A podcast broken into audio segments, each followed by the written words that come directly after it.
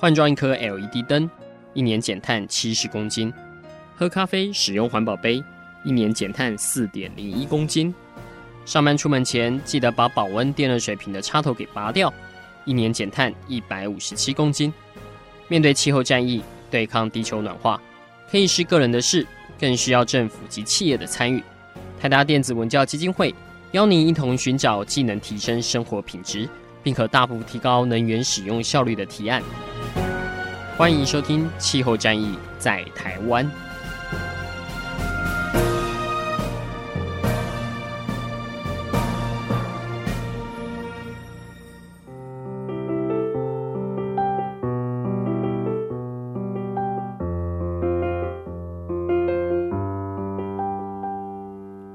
各位听众朋友，大家好，欢迎来收听今天的《气候战役在台湾》，我是主持人台大电子文教基金会的高宜凡。那这个今天是二月底哈，所以这个春节假期已经结束了哈。那不管大家再怎么眷恋，这个假期总会结束的哈。所以接下来的这个节目，我们就负责帮大家做个收心操哈。那怎么样收心操呢？那个我们。今天来请我们台达基金会的两位同仁来分享一下啊、他们最近的读书的心得哈。所以大家春节的时候，应该很多人也有趁机做一些知识的补充哈，在家看看书。那所以今天这一集我们就很轻松的来聊一下最近大家看了什么样的书，有有什么样的心得，这样子让大家可以稍微在年假过后哈，这个还三魂七魄还没回来的时候，做一些精神上的那个把心给收回来，这样子哈。这个所以我们的节目是很有。教育意义哈，也很符合大家现在的心情哈。对，那像我们这种在录节目的时候，也是很还很眷恋春假的时候的美好的时光哈，都过去了啊。所以我们现在要开始来补充知识。我们今天邀请到了两位来宾，一个是我们台达电子文教基金会的气候与能源专员哈，我们的王正义 Tino 先生。哎，Tino 你好，大家好。哎。呃，Tino 平常在跟我们的工作是息息相关，因为像我们要负责像维护像这样的广播节目的内容，还有我们呃低碳生活部落格的各种文章，甚至于我们的脸书，还有我们的很多对外的合作的活动，都是 Tino 在负责的哈。那我们另外一位邀请到的来宾是我们的基金会的专案助理曾婷静小姐哈，婷静你好，大家好。哎，婷静是我们台达基金会的新雪伦哈，她是。呃，去年刚毕业就马上加入我们基金会工作这样子，啊、不过他在基金会已经服务很久了，因为之前我们基金会有那个工读生或，有打工的大学生，他其实已经做蛮久了，所以进来基金会是可以说是驾轻就熟了哈。那所以要来适应到我们这种呃听来略微严肃的这种讲气候变迁跟节能减碳，应该是不会太困难哈。所以今天这一集节目，我们也请他们两位来分析一下大家。过年的时候看了什么书呢？啊，有什么样可以跟各位听众做推荐的地方？那我们现在问一下 Tino 好了。欸，Tino，你今天要跟大家听众介绍的是哪一本书呢？嗯、呃，这本书叫做《半个地球》，它是诶二零一七年六月所出版的新书。然后这是一个美国人叫做爱德华威尔森他写的这样子。半个地球哈，那这什么意思呢？另外一半跑去哪里了？诶、他的意思是说，就是我们人类啊，就是不断的在开发啊，然后呃，就是大自让那个大自然的生物可以生存的空间越来越少这样子。所以他作为一个呃研究蚂蚁的一个生态学家，那他就是提倡一个很宏大、很理想的计划，就是呃人类要留半个地球给这些生物栖息这样子。嗯，留半个地球。但是我们现在不是人类已经占领全世界了吗？然后现在之前有人说，大概除了像非洲几个地方，或者是像南北极这种不宜人居的地方，其实人类几乎占满整个地球了哈。所以 Tino 当初选择这本书是被这个书名给吸引吗？还是说像这种从生态生物学的角度来介入这个环境议题，是你比较感兴趣的？嗯、对啊，因为我对呃不管是生态啊环境这些议题都很有兴趣。那就是这个书名，呃，一开始也让人家不知道它是什么意思，所以就自然而然就是打开来翻一下，而且它的篇幅也没有很多，才两百多页，嗯，其实还蛮好读的。然后它这本书整个的一个概念，就像我刚刚讲的，它就是希望人类能留下一点空间，让这些生物栖息的，因为毕竟人类不是，呃，靠空气就可以过活的，还是需要依赖大自然这样子，嗯。好，我们在进入这本书的内容之前，我们先再来认识一下这个作者哈。其实这个这个作者爱德华威尔森，他是哦这个来头是蛮大的哈。他号称这个生物多样性之父哈。因为现在我们在讲这个要如何调试气候变迁，在讲究一个叫生物多样性，就是未来的地球很多物种都是要做尽可能要保留哈。因为物种之间有很微不可言的一些相互牵引的关系这样子哈。那这个概念就是他提出来的。所以现在大家在讲生物多样性，就是这一位爱德华威尔森哦。那他有另外一个名称叫蚂蚁先生，因为他个人非常喜欢研究蚂蚁。Tino，你觉得像我们这种，我们好像一般在提这种气候变迁或我们基金会常在讲的能源跟节能的议题，好像比较少这种生物学的观点哦，或者是物种的生存这种来看哈。所以这本书其实对我们来说也是一个算，诶，可以算有点陌生的领域了哈。因为我们一般来看就是从好像。一谈到节能减碳，就会讲到很多科技，或者是什么气候的外交或气候的政治，哦，就是比较硬邦邦的。但是这种从生物的观点来看，应该又是不一样。那 T 总可不可以先跟我们大致介绍一下这本书的内容，大概有哪些不错的章节是值得介绍，或者是说它的一个整个重点的概念是什么？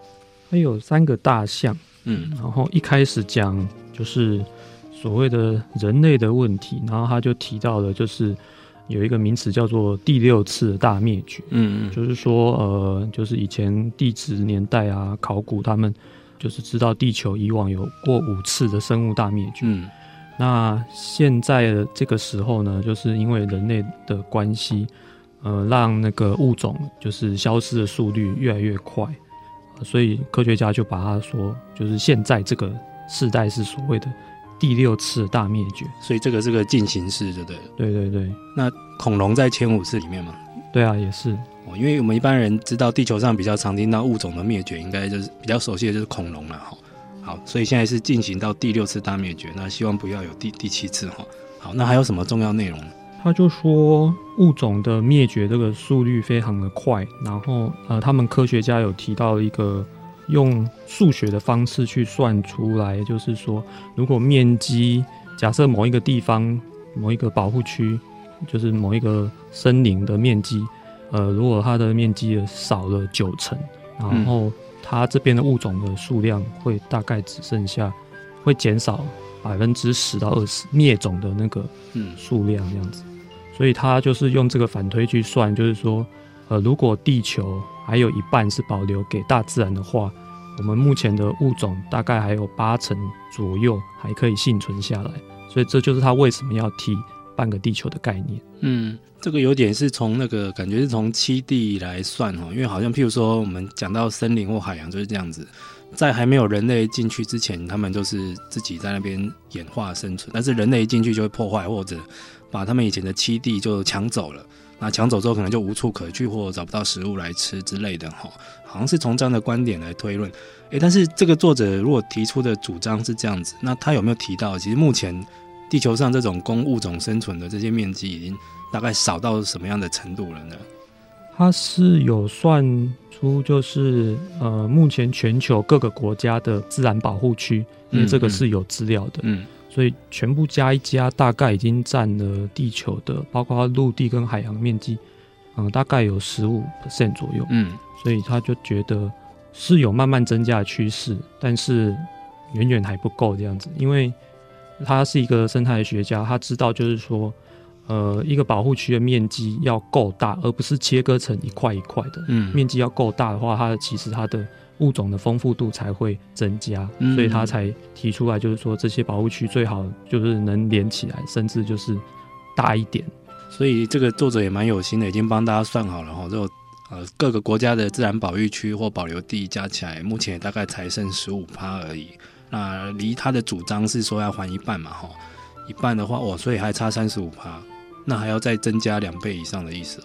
对啊，所以这个是一个其实是一个蛮理想的倡议的。那这个作者他现在已经高龄八十八岁了，所以有点就是在为他这一生的研究，然后他的目标，然后来为这些生物来请命这样子。嗯，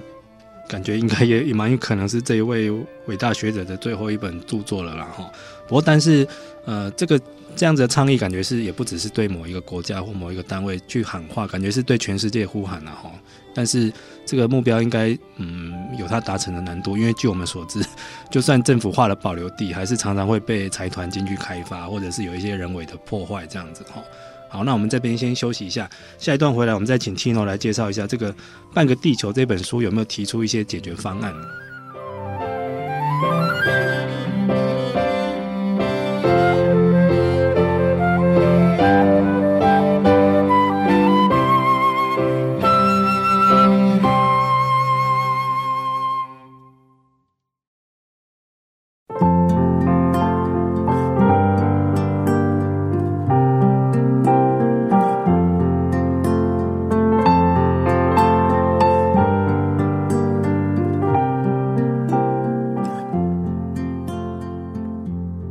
听众朋友，大家好，欢迎回来今天的气候战役在台湾哈，我是主持人台达电子文教基金会的高宜帆。我们今天邀请到我们台达基金会的两位同仁来分享他们在最近看的什么样的书，跟大家做一些读书心得的介绍哈。那也顺便帮大家在这个新年假期过后做一个收心操哈，慢慢进入正轨哈。那我们刚邀请到分享的第一本是由我们这个基金会的伙伴 Tino，他跟我们分享的《半个地球》。这一本书哈，其实这个它有一个比较完整的书名，是叫《半个地球：探索生物多样性及其保存之道》。因为这个作者爱德华威尔森，他是在学界非常有分量的哈，被誉为大概是叫生物多样性之父。就这个概念就是他提出来的。那他个人的贡献是蛮大的，像有两次就拿到普利兹奖这样子。也有人说他是社会生物学的始祖哈。是一本非常算这个学学界的一个教父这样子，不过他现在已经高龄，已经接近快九十岁了哈，所以这个蛮有可能是他个人最后一个著作。那他这本书的一个总结是说，希望要帮地球保留一半的面积给其他的人类以外的这些生物圈这样子，因为大家应该常常听到这样的消息，就是啊什么物种又快灭绝了，哦，像我们现在因为气候变迁跟全球暖化的影响，可能像未来像。呃，北极熊或企鹅，甚至于之前，呃，有人说美洲的哪一个老虎、哪一类的豹最近又灭绝了。还有我们台湾也常常听到像那种石虎，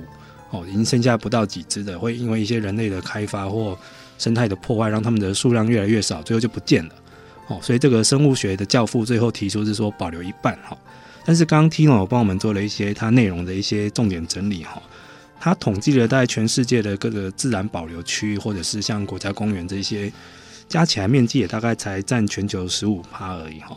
所以这个感觉要达成五十趴的保留是蛮难的哈。那不过现在大家应该也常常听到，就是有很多不同的学派对于解决这种环境危机有他不同的想法。这样子，Tino 可不可以跟我们讲一下，像这个半个地球里面，他最后有没有为这个？呃，帮忙解决地球的生态浩劫，提出一些他个人的认为的解决方案是什么呢？除了他的这本书的目标就是保留半个地球以外，他还有就是说，有些人会用一些，比如说我们现在的呃什么生物科技啊、基因科技啊，嗯、他们会觉得物种灭绝没有关系啊，那我再用呃基因科技。把它复制出来，或者是把它培育出来。嗯，就像这本书，它有提到，有一些科学家正在尝试去把那个呃亿万年前已经绝种的那个长毛象，嗯，想办法想要把它用基因科技的方法去找出以前的化石，看有没有把它再复育出来，这样子。嗯，听起来蛮像侏罗纪公园。对对对，我是长毛象版的。但是作者本身他个人是呃不支持这样的说法，这样。那还有另外一个，就是说，呃，比如说现在呃常听到的入侵种的问题、外来种的问题，嗯，他也觉得，他也觉得，哎、欸，那入侵种、外来种，反正也会一段时间可能也会规划，然后也会跟新的环境共存，嗯。但是作者他也并不认认为，他觉得外来种、入侵种，它会会造成呃当地的许多原生种的灭绝，嗯，所以他比较不接受这种，嗯、呃。就是除了保留以外的这些做法，这样子。那他有提到一个我觉得蛮特别的一种方法，就是说，如果这个栖地被破坏了，嗯，但是如果把当时的一个所谓的基础的物种，把它引入回来，那就是这个生态系就会慢慢的再回到原本它的原来的样子，这样就是把那个生态地的原生种或原住民再请回来的意思。对，嗯，但是。听懂你会常常觉得这是一种呃这种思维的两极化哈？就是譬如像刚刚提到的半个地球，它的呼吁是说保留一半的地球给其他物种去自然演化去生存。但是现在常常就是有一些像土地开发商或者像一些财团或者是一些比较企业的，他会觉得这种地方不利用就是可惜。譬如说没有没有什么产值哈，如果只是当国家公园。国家公园那个你卖门票可以卖卖多少钱？就是没有这种产值就对了。那如果现在很多开发商或者是企业在做厂房找地，还觉得地都不够了，怎么可以去做这种保留地呢？这样子，像你觉得你这个生物学之父他有没有回答这个问题？就是说，对于这种人类在做经济跟开发的需求，如果你保留一半的地球，是算蛮蛮大的一个比例，这样对于我们的经济或者是支持人类社会的发展，这个会不会反而是一种？负面因素呢？还是说他觉得有另外的一些解决方法？嗯、呃，因为在讲生物多样性的优点的时候，大家就会会提到，就是说，就算我们先不要管呃对生物本身的好处，就是以人类的观点来说，生物多样性也是有它的好处，就是说你保留了呃很多的生物，而且毕竟呃还有很多生物是人类到现在还不了解，甚至连命名都还有没有命名。因为他自己本身就是生态学家，他自己在研究蚂蚁，他也呃命名了哈四百多种新种这样子。嗯，对，他个人是预计大概到还要在还有两世纪到二十三世纪，人类才有可能把大部分的物种给命名完成。嗯，他觉得我们这么多的物种，这么多的生物，一定会有一些生物是对人类有帮助的，比如说。呃，几年前的诺贝尔奖，呃，它是颁给了一个找到一个治疗疟疾的一个新的药，叫做青蒿素。嗯，青蒿素就是从一种植物在大陆中国大陆一个植物里面发现的，就是取代了我们以前的用的使用那个奎宁。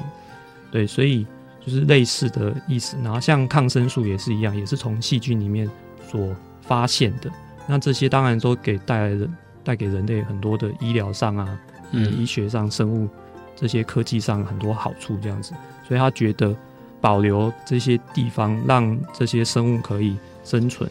对人类也是有它的好处。这种有一种观点是说，这种反正生物之间或物种之间有一种不可言喻的这种依存的关系，或者是说它可能现在这个价值是无法体现或计算的，但是终究有它的一个自然的意义存在嘛，吼。不过我觉得像这样子的说法是有点缓不济急，因为那种他无法回答到这种刚我们提到的有多少经济贡献这个问题，因为很多人他不可不可否认啊，哈，眼很多人眼中只有钱，所以你跟他讲这个时候，他会觉得很好，但是与我无关，或者是不能帮我赚什么钱这样子。这个有点像我们之前也是最近这几年，像台湾在开发像离岸风力发电，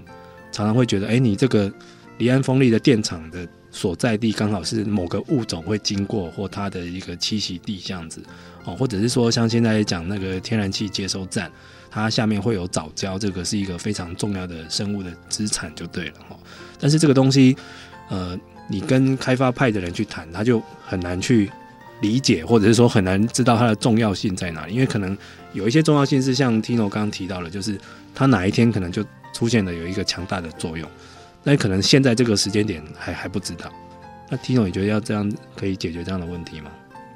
就是开发跟保育的一这个这种议题啊，这已经讨论的非常多年了。那嗯，像有人也有提出一些方法，比如说是观光业，嗯，就是我又可以保存这些地方，然后又可以促进呃经济，就是因为你保留了这些地方，然后让他们来看，然后收门票或者是相关的这些观光的旅游的。的产值其实也不小，那而且他们为了要赚这些观光财，他们一定要把这些，比如说明星物种或者是整个自然森林都给保存得很好。常常有一些例子，就是说以前是猎人，后来把他请回来当做保育员，当做解说员，嗯，因为他们其实当年是最了解这些生物的，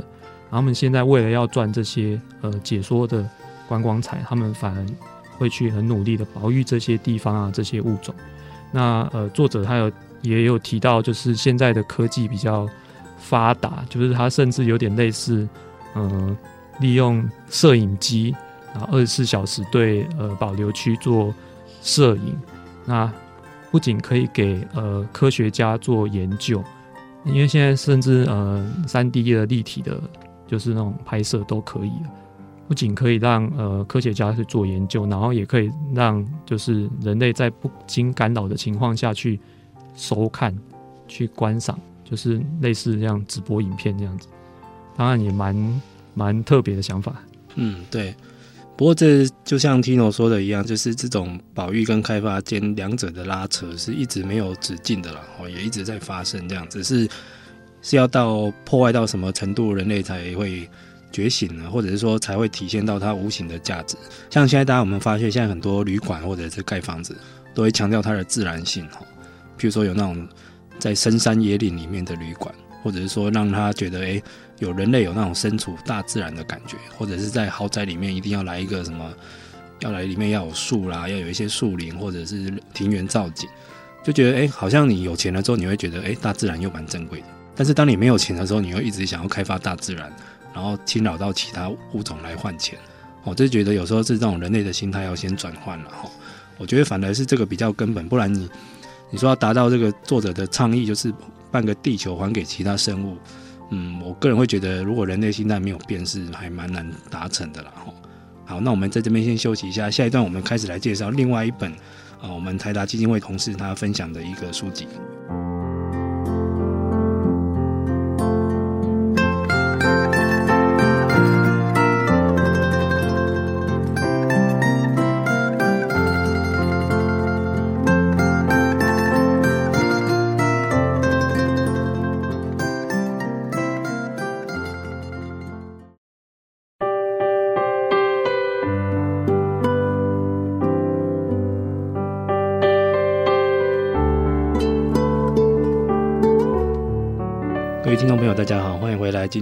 今天的气候战役在台湾哈，今天是这个年假过后，所以我们让大家收心一下，就来分享一下我们的读书的心得哈。那刚我们的基金会的同仁 Tino 已经有先分享了一本叫《半个地球》，是一个生态学的教父所出的一个新书哈，是算蛮重量级的一本著作了哈。但是他提到的倡议，我们刚刚聊了半天，会觉得。要把半个地球还给其他物种，哈，这个不太容易，哈，因为才才保留了十五趴的用地而已，要再达成五十趴，嗯，要靠很多单位要齐心合力，而且人类要自觉，哈，就是不要一味的破坏自然这样子。好，那这一部分我们来介绍另外一本书，这本书就是，诶，应该就我看来是比较轻松的，哈，这个跟我们台达电子文教基金会常年在倡议的这个建筑节能是主题非常的吻合，哈。那这一段我们就邀请到我们基金会的新的同仁哈，婷静来跟我们介绍一下。婷静这一本介绍的是住没有空调的房子，没有空调，马上大家看到这个书名就觉得甘姆科良哈。婷静可不可以先跟我们介绍一下这本书是哪一位作者写的？它的大致内容是什么？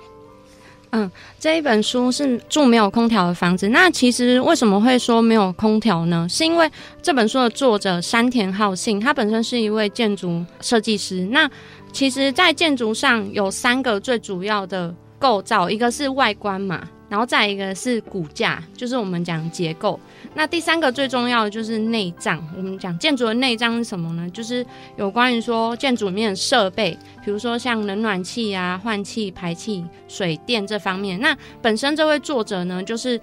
在做设备规划，就是建筑设备规划这方面的设计师。那以前他其实在事务所的时候，他的所长就跟他说。你不要在建筑里面设计太多，就是机器的设备。嗯，然后他都没有放在心上。那有一次所长就很严厉的，就是跟他说：“总之你就是减少那个建筑里面使用机械设备。”那这句话就是无形影响到他后来开业。其实，在他后来开业之后，他的设计方面都是有做这些减少这些建筑设备的设计，但是。他提案给建筑师的时候，建筑师们都不接受。到后来，他的设计越来越受重视，是在三一大地震之后。嗯，那三一大地震之后，委托人跟建筑师们后来意识到说，哎、欸，房子其实要开始节能了。那节能的话，是不是就可以减少国家的用电支出？然后，所以就是他的设计就越来越受大家重视。因此，就是这一本书主要就是在讲说，要怎么样能够用被动式的设计去做建筑节能。嗯。对，那个常在听我们节目的朋友们，应该都有听过被动式这个名词哈。被动式就是反正建筑要节能有两种手法，一种是被动式，就是先天在这个外壳设计或者是在构造上，尽量去减少以后可能会的能源的消耗哈。譬如说增加通风或增加采光，或者让气流有它的一个进入跟排出的一个管道这样子。那主动式就是说增加一些储能、创能或节能的。设备哈，像大家常常会想到的太阳能板，或者是现在可能很流行，家里面也要装一个储能的电池。不过这就是后来再加装的，这叫主动式哈。这跟建筑的结构本体是比较无关的哈。那被动式就是属于前一种哈，那也是比较跟建筑设计师比较有相关的工作的内容这样子。嗯，不过婷婷这本书这样整个念起来好了。他有没有一些主要的理论呢？譬如说，他要住在没有空调的房子，这要怎么去达成呢？或者是说，也不是没有空调了哈。像现在前一阵子很很冷嘛，很多寒流，所以可能很多人家里就会把暖气拿出来开了哈。就有很多家里有很多耗电的装置，那要怎么样去减少呢？这个作者有没有哪一些他主要引用的方法，或者是他在书籍里面跟大家介绍，是马上可以在我们居家生活就可以使用的呢？嗯，是的，其实这本书的话，对于呃初学者来说，就是对于比较没有建筑知识的阅读朋友来说，是一本很容易上手的书，因为它这本书里面图文并茂，嗯、那它是以很轻松的方式呈现给读者说，呃，第一个是讲说一般人感到舒适的程度是因为哪六项因素，嗯、那他先做解释，就是这六项因素怎么样影响人体的舒适度之后呢，然后再针对。这六项因素放在建筑中，可以去怎么样做运用，然后怎么样去做节能改善。就是比如说，在湿度的话，湿度会影响到就是身体的热度，嗯，就是随着湿度增加、减少而变化的话，人体会有影响。那如果说我们在开窗的部分可以做一些设计的话，是不是可以减少室内湿度，或是增加室内湿度，类似这样子的手法？那本身这本书里面就是有提供很多哪六项，就是温度、湿度，然后气流、辐射、活动量跟穿衣量，针对这六项，然后去做一一的解说。嗯，对，大家应该常常会听到温湿度哦，但是后面那几个可能你就很少听到了哈。像这个气流，其实就是风嘛哈，还有辐射，辐射其实就是我们有些人体也会有一些辐射热哈，或电器的热这样子，会在室内里面到处流窜这样子。活动量跟穿衣量，嗯，这个 觉得这个观点真的蛮特别的哈。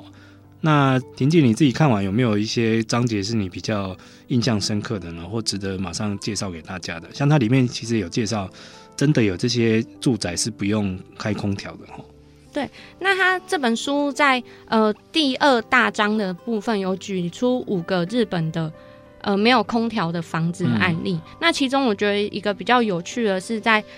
滋贺县东近江市有一个涌水之家，嗯，那本身这个它是一个民房，它不是一个大公司委托的建案，所以其实算蛮难得的。就是一般民众就有这种想法说，所以是老百姓自己改造的。对对对对对，他委托这位呃作者去做设计。那本身那个委托人是说，哎，我住的地方地下水资源很丰富，那我希望说能不能就在我家这边就是挖一口井并加以利用。那所以设计师就是听到他的这个需求之后，就在他的建筑物南侧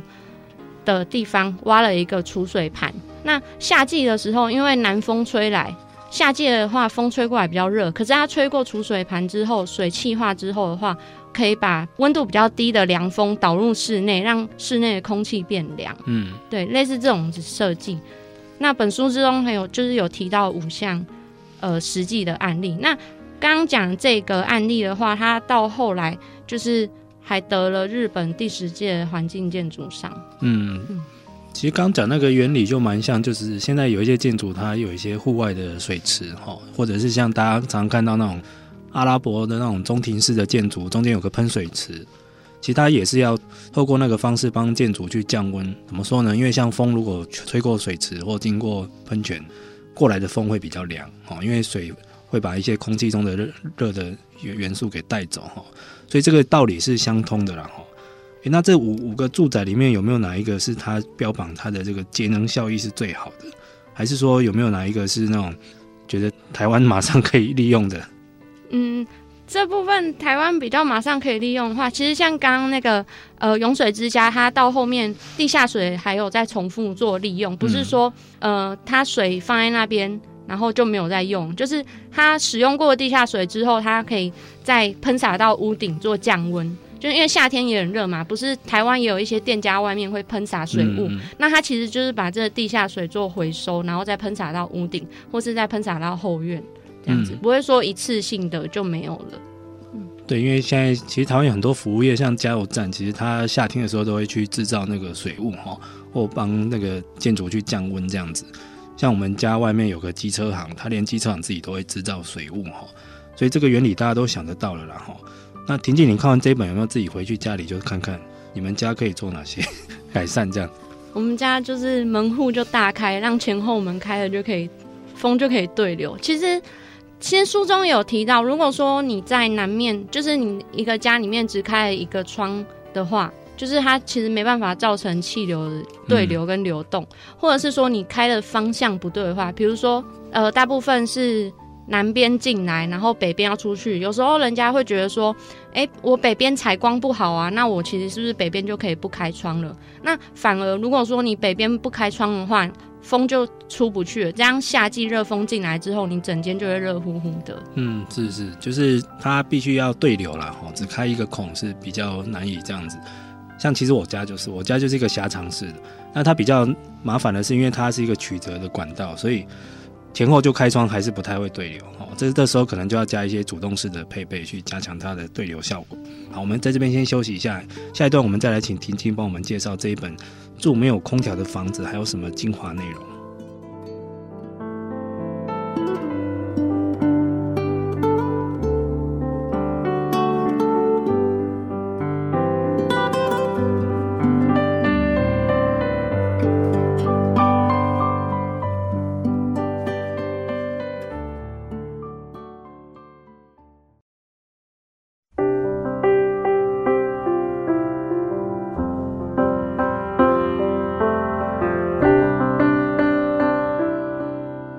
朋友，大家好，欢迎来收听今天的气候战役在台湾啊！我是主持人台达电子文教基金会的高一凡。我们今天邀请到的是我们台达基金会的两位伙伴哈，Tino 跟婷静来分享他们在这个春节假期期间看的哪一些书呢？帮大家做一个收心操，也顺便补充一下最新的一些呃环保的知识哈。那刚刚 Tino 跟我们介绍了一本是《半个地球》哈，这个是由生物多样学之父。爱德华·威尔森的一个最新的一本著作哈，那后来婷静在帮我们分享的是一本，应该是非常实用的这个建筑节能的房子哈，叫做住没有空调的房子哦，没有空调哦哈，啊不是贫民窟哦，是真的，他住家可以不用空调就可以达到舒适的状态这样子。那书中其实讲到了蛮多的理论，是觉得大家觉得还蛮耳目一新的哈，像他觉得这个。啊，作者马上就指出哈，这个决定我们在住宅里面的舒适度有六大元素哈，温度、湿度、气流、辐射、活动量跟穿衣量哈。后面那几项大家可能就比较少听过，不过也可以去赶快买这本书来看一下他的书中的说法是什么。那甚至于说，大家现在有没有一种想法，就是我们现在不管是在夏天或冬天，常常就是我们的建筑空间把这个人跟自然做一种隔绝了。譬如说夏天的时候，外面很热，四十度，走进建筑的时候，哇，冷气开好强，里面可能只有十五度或二十度，所以常常看到有一些上班族就是在冷气房上班是要穿外套的哦，因为里面太冷。然后到了冬天也是反过来，外面可能蛮冷的，但是你到建筑内部它要开暖气，所以到了建筑内部要马上脱衣服，就是在这个内外之间，它的这个环境是截然不同的状态哈。所以其实我以前有采访一个日本建筑师，他是那个。呃，伊东丰雄先生，他就是说，他的主张是，建筑应该是帮人类去融入自然环境，不是把它隔开。所以他很不赞成那一种在沙漠盖冷气房，或在雪地盖暖气房的那种房子。他觉得那个就是让人类很不适应自然。而且他的主张，我觉得还蛮有一套的，就是说，他觉得人是有能力适应自然的啦。所以你不要明明就冷，但是人是有办法适应它，所以你不要把房子弄得那么暖。所以他的想法是这一种哈。那田静，你自己看的那一本书，有没有去对你自己居家里面做的一些节能状态，或者譬如说把家里的电费单拿出来看一下，一一对照使用呢？居家是比较还好，不过上班的地方有比较大的感受，就是像书中里面有提到一个树坑的部分。嗯、那其实这跟刚刚讲那个通风也有点关。那其实它可以应用在我们一般的大楼或是比较密集式的住宅里面，比如说它在呃夏天的时候，比较低层的住宅开窗，热气进来之后，比较热的气会往上升嘛。嗯那如果说你在大楼比较高的楼层上面有开窗的话，热气也可以从上面对流出去。那其实这本身在我上班的另外一栋大楼的话，它就是有这样的设计，就是顶楼会有开窗，让空气可以对流。那如果说冬天的时候的话，顶楼窗可以关起来，让热气就是保留在里面，所以里面呃室内温度会比较温暖。哦，所以它这个树坑是这个意思哈，这个树是那个横竖的竖哈，坑就是那个坑道的坑哈。一开始看这个字词，我还不懂这什么意思哦。所以刚婷婷那个讲的就是，像我们台达的瑞光大楼，就是我们的总部哈，它就是有一个这样子，就是它这个大楼是有点中庭的，所以它中间是打穿，就很像是一个通风塔的这样的感觉。所以这个热空气可以慢慢从由下而上，到了上面有天井，天井就开窗，就让热热气出去了。那热气一出去，就有新的空气会补充进来，所以就让气流有这种循环的效果哈。不过这在我们一般住宅好像不太好利用，因为我们一般住宅可能像我们那种公寓式的，可能就只有在某一层某一户的这个一个面积可以使用。所以在一般的住宅，是不是要利用像这种楼梯的空间，去让这个树坑的这个换气可以发挥呢？嗯，书中有提到，就是在中间有呃有几间日本房子的案例，就是在它是两层楼建筑，那它一楼的部分就是挑高，然后在。建筑中间设置楼梯，等于说楼梯就是一个通风的通道，嗯，这样子的设计。对，其实所以这种楼梯其实有它的作用存在哈。大家现在常常去看很多社区大楼或办公室也是，其实有没有发觉你一进去都找不到楼梯在哪里？因为你一进去就马上看到电梯，但是你看不到那种要上下用脚走的那种楼梯，就藏在很隐秘的地方。因为它可能现在大家都舒舒服惯了哈，就是会坐电梯要。必须要耗电啊，耗能。但是以前那种不用耗能的楼梯，不晓得跑哪里去了，或者是反而就是为了美观还是怎样，把它藏在那种很不起眼的角落哈。像有一些，其实大家去找百货公司的楼梯在哪里，你就知道了。有时候真的会整片逛完找不到，因为它可能被藏在那种类似安全门的地方，还要特别把门打开。我还看过有百货公司的楼梯是藏在厕所旁边的，你要去上厕所，看到旁边有一道奇怪的门，打开才发觉哦，原来是楼梯。但是以前的楼梯设计应该没有这么偏僻哈，所以后来发觉很多大楼真的内部是很密闭不透风的，必须要开很多的空调、冷暖气来做调节这样子。不过婷婷，我觉得它里面还有一段强调有这个自宅发电，它里面已经有强调住宅在做发电了吗？嗯、呃，里面有强调一点点做用利用太阳能板，就是因为它不用再做变电的转换，就是可以省去。火力发电那些转换效率四十趴，还要再运送到家里。嗯，但是其实作者主要还是比较希望利用比较被动式的设计，他希望说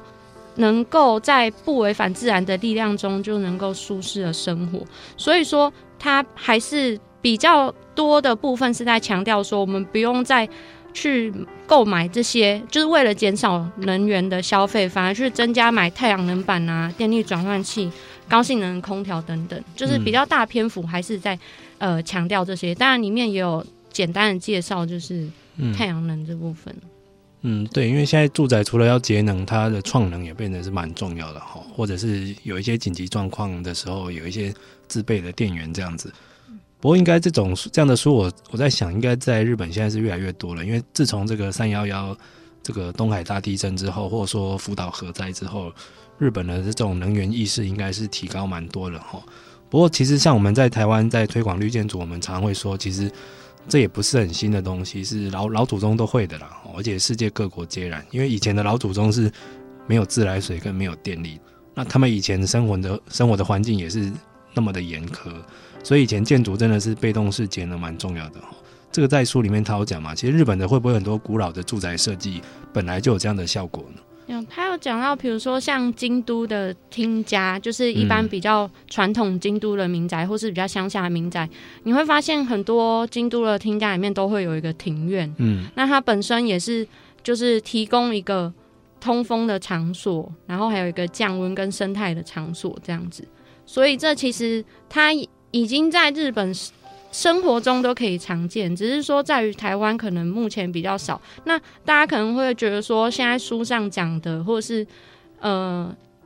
报道上讲的，都是国外那种模范组，少之又少，我们根本就不能可以做。嗯。可是其实家里面一点点改善的话，就是慢慢做改善的话，其实你也可以达到一些就是被动式设计的一些手法，你也可以完成这些手法，然后去改善你家里的。用电状况，嗯，对，因为像台湾这两年这个缺电都蛮蛮蛮严重的哈，去年有跳电过一次哈，八一五的跳电这样子，那今年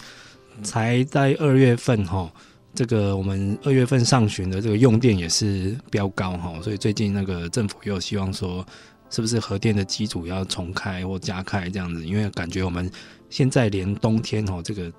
新年开春没多久，这个一二月竟然也会觉得电力有点不太够用哦。那真的，我们现在如果都关在我们房子里面，其实很多这个不管怎样想哦，你是看电视啦，还是吹冷气啦，还是开暖气，都要用到电。但是我们可以想想，就是诶，以前的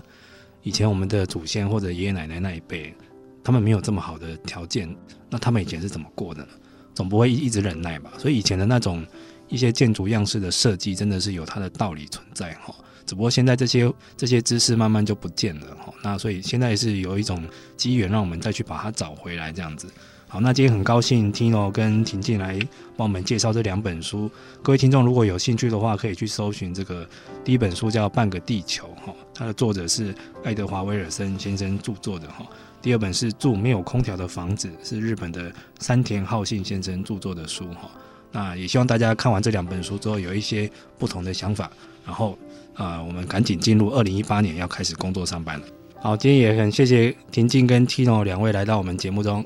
谢谢大家，谢谢。以上节目由台达电子文教基金会独家赞助播出，台达电子文教基金会邀您一起环保节能爱地球。